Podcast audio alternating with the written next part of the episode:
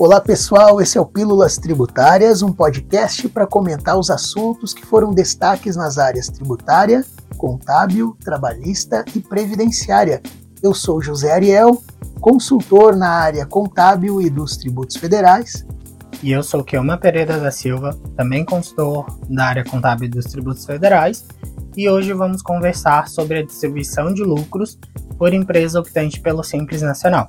A primeira coisa que a gente tem que mencionar aqui, né, seria quais que são as pessoas jurídicas que podem fazer a opção pelo Simples Nacional. O Simples Nacional, ele é um regime tributário diferenciado e simplificado que está previsto lá na Lei Complementar 123 de 2006.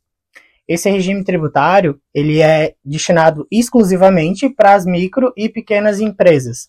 As microempresas seriam as empresas que faturam até 360 mil no ano calendário, e as pequenas empresas, né, as empresas de pequeno porte, seriam as empresas que faturam até 4 milhões e 800.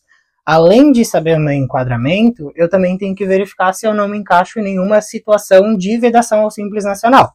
Então é interessante que o contribuinte ele analise né, a resolução do CGSN, a número 140 de 2018, o artigo 15, que lá vão estar listadas todas as situações que vedam o ingresso da pessoa jurídica no Simples Nacional.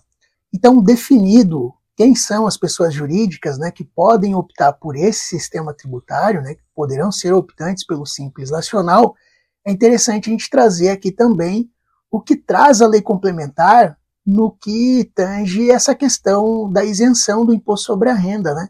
Então, a lei complementar 123 de 2006, lá no seu artigo 14, ela prescreve né, que serão isentos do imposto sobre a renda e na declaração de ajuste anual do contribuinte esses valores efetivamente pagos ou distribuídos ao titular ou sócio da ME ou EPP, optante pelo Simples Nacional. A exceção aqui são aqueles valores que correspondem a prolabore, aluguéis ou serviços prestados pela pessoa física, né, por esse contribuinte, à empresa a pessoa jurídica, ME EPP optante pelo Simples Nacional. Então observa-se aqui que nós temos então uma regra geral da isenção do imposto sobre a renda desses valores, então, né, dessa distribuição de lucros pagas então por essa empresa optante pelo Simples Nacional ao seu sócio.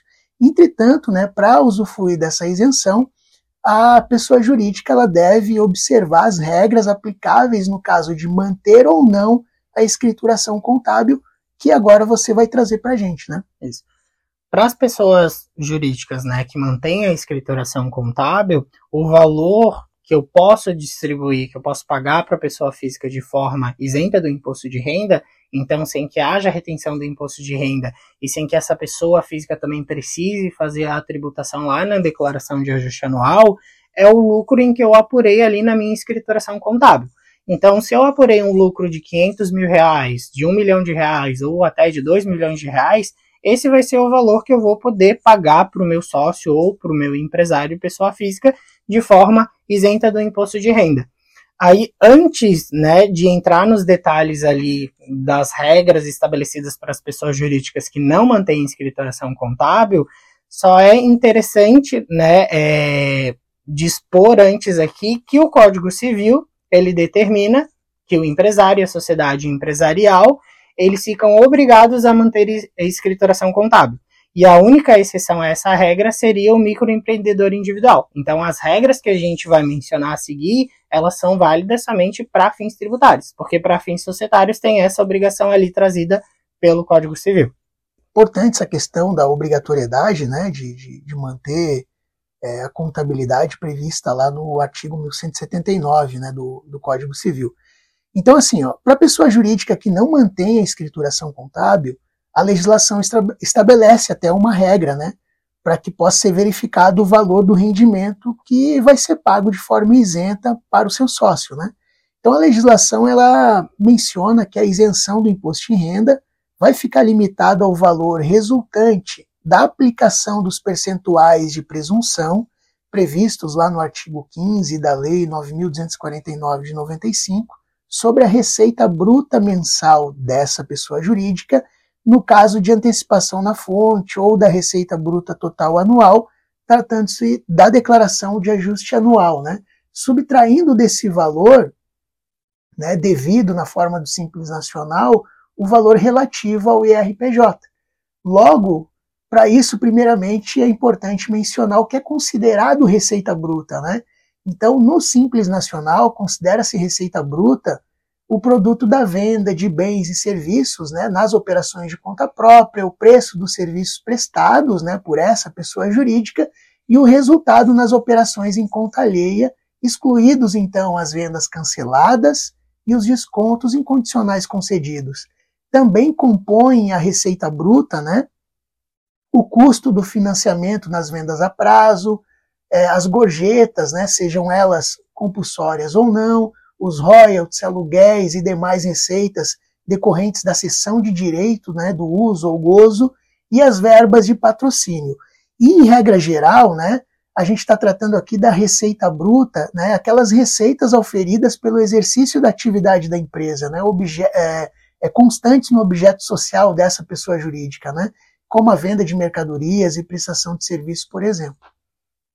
A segunda parte aqui, né, é, dessa equação que trazida pelo José, seria basicamente aqueles percentuais trazidos lá na, no artigo 15 da Lei 9.249 de 1995. Então, o que, que são esses percentuais? Esses percentuais aqui, eles são a presunção do imposto de renda que a gente utiliza, por exemplo, no lucro presumido. Então, são percentuais que acabam variando de acordo com a atividade exercida pela pessoa jurídica para o oferimento daquela receita.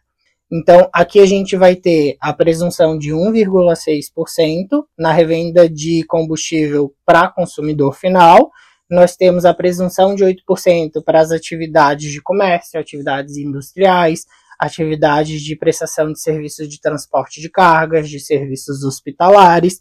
Já na presunção de 16%, nós temos a prestação de serviços de transporte de passageiros, temos instituições financeiras, bancos e assemelhados, e na presunção de 32%, nós temos as atividades de factoring, atividade de compra e venda de participação societária, a atividade de aluguel de imóveis próprios, atividade de aluguel de máquinas e equipamentos também, e aqui a prestação de serviços em gerais que não tem uma presunção específica ali na legislação.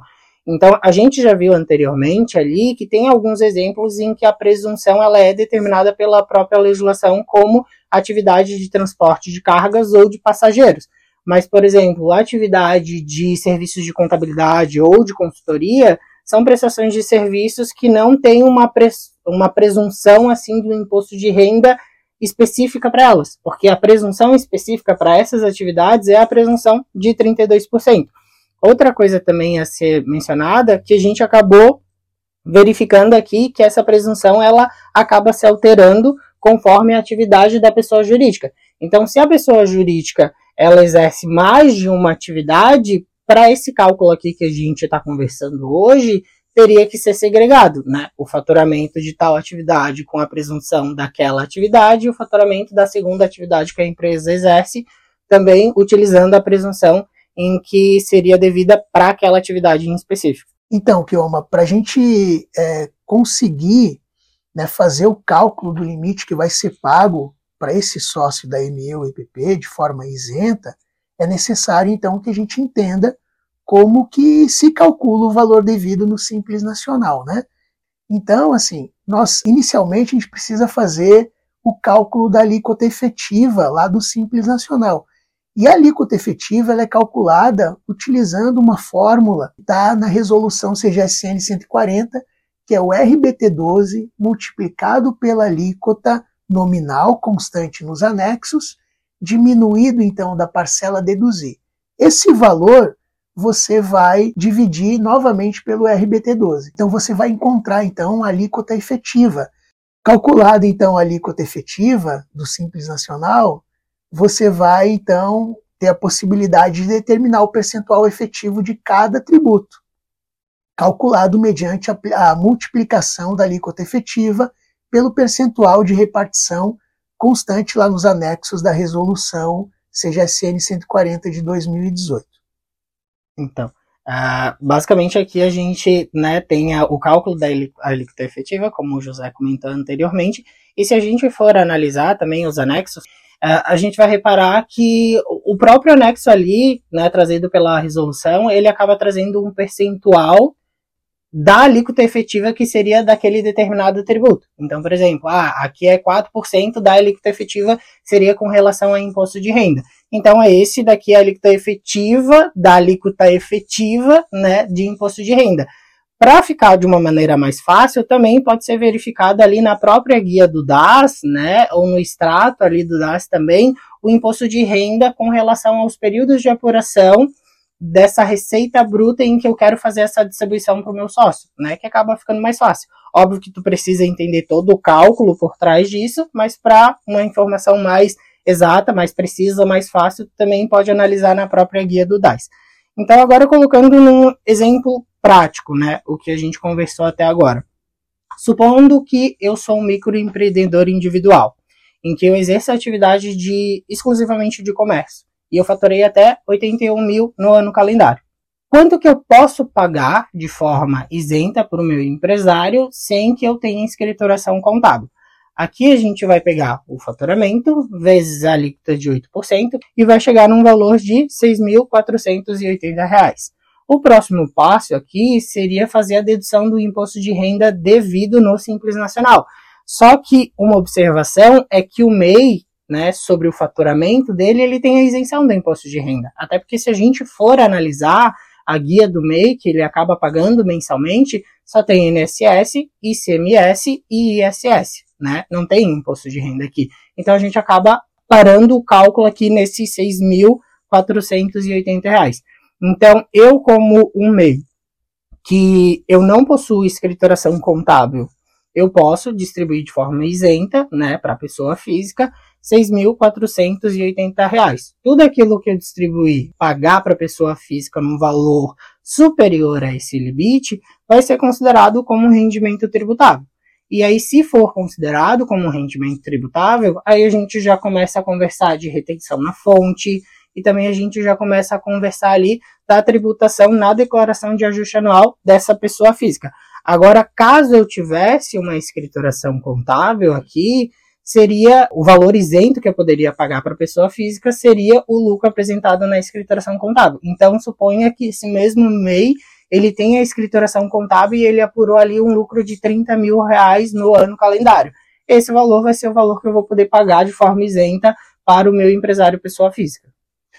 Perfeito, Kioma. Explicação excelente. E essa questão do MEI e agora a gente vai trazer então um exemplo né, para uma pessoa jurídica que não é optante pelo MEI, não é optante pelo CIMEI, né? E é optante pelo Simples Nacional também. Vamos considerar então a prestadora de serviços em geral, como é o caso, eu acho que na maioria dos nossos ouvintes, né, são empresas de serviços de contabilidade. Vamos imaginar aqui, né, um escritório de contabilidade em que no ano calendário ele oferiu uma receita bruta de 100 mil reais. Nessa situação, você vai aplicar então o percentual de 32%, né, o percentual de presunção que a gente já falou anteriormente, sobre esse valor da receita bruta de 100 mil reais. Aplicando esse percentual, a gente vai chegar no valor de 32 mil. 32 mil reais, a gente precisa então verificar qual o valor do imposto de renda devido dentro do Simples Nacional, né, apurado no ano calendário. Então, supondo que o mesmo esteja na primeira faixa ali do anexo terceiro do Simples Nacional, a gente vai chegar então no valor do imposto de renda de 240 reais. Então, dentro da guia né, do Simples Nacional, apurada no ano, nós chegamos então nesse valor do IRPJ. Logo, vai ser distribuído de forma isenta para o sócio o valor de 31.760, ou seja, o valor resultante da presunção, 32, menos o valor do IRPJ, 240 reais. Então, esse valor ele pode ser distribuído de forma isenta, né? Todo valor distribuído acima desse limite, ele é considerado então rendimento tributado. A exceção aqui é na hipótese da empresa né, possuir escrituração contábil, né, manter contabilidade regular, que daí o limite de rendimento isento pode ser pago acima desse valor. Né? Então, é, se ele mantém contabilidade regular e apurou, por exemplo, um lucro lá de 50 mil reais, esses 50 mil reais pode ser distribuído de forma isenta para o sócio. Esse foi o Pílulas Tributárias. Obrigado a todos que nos ouviram e aguardamos vocês no próximo programa. Até mais. Até mais.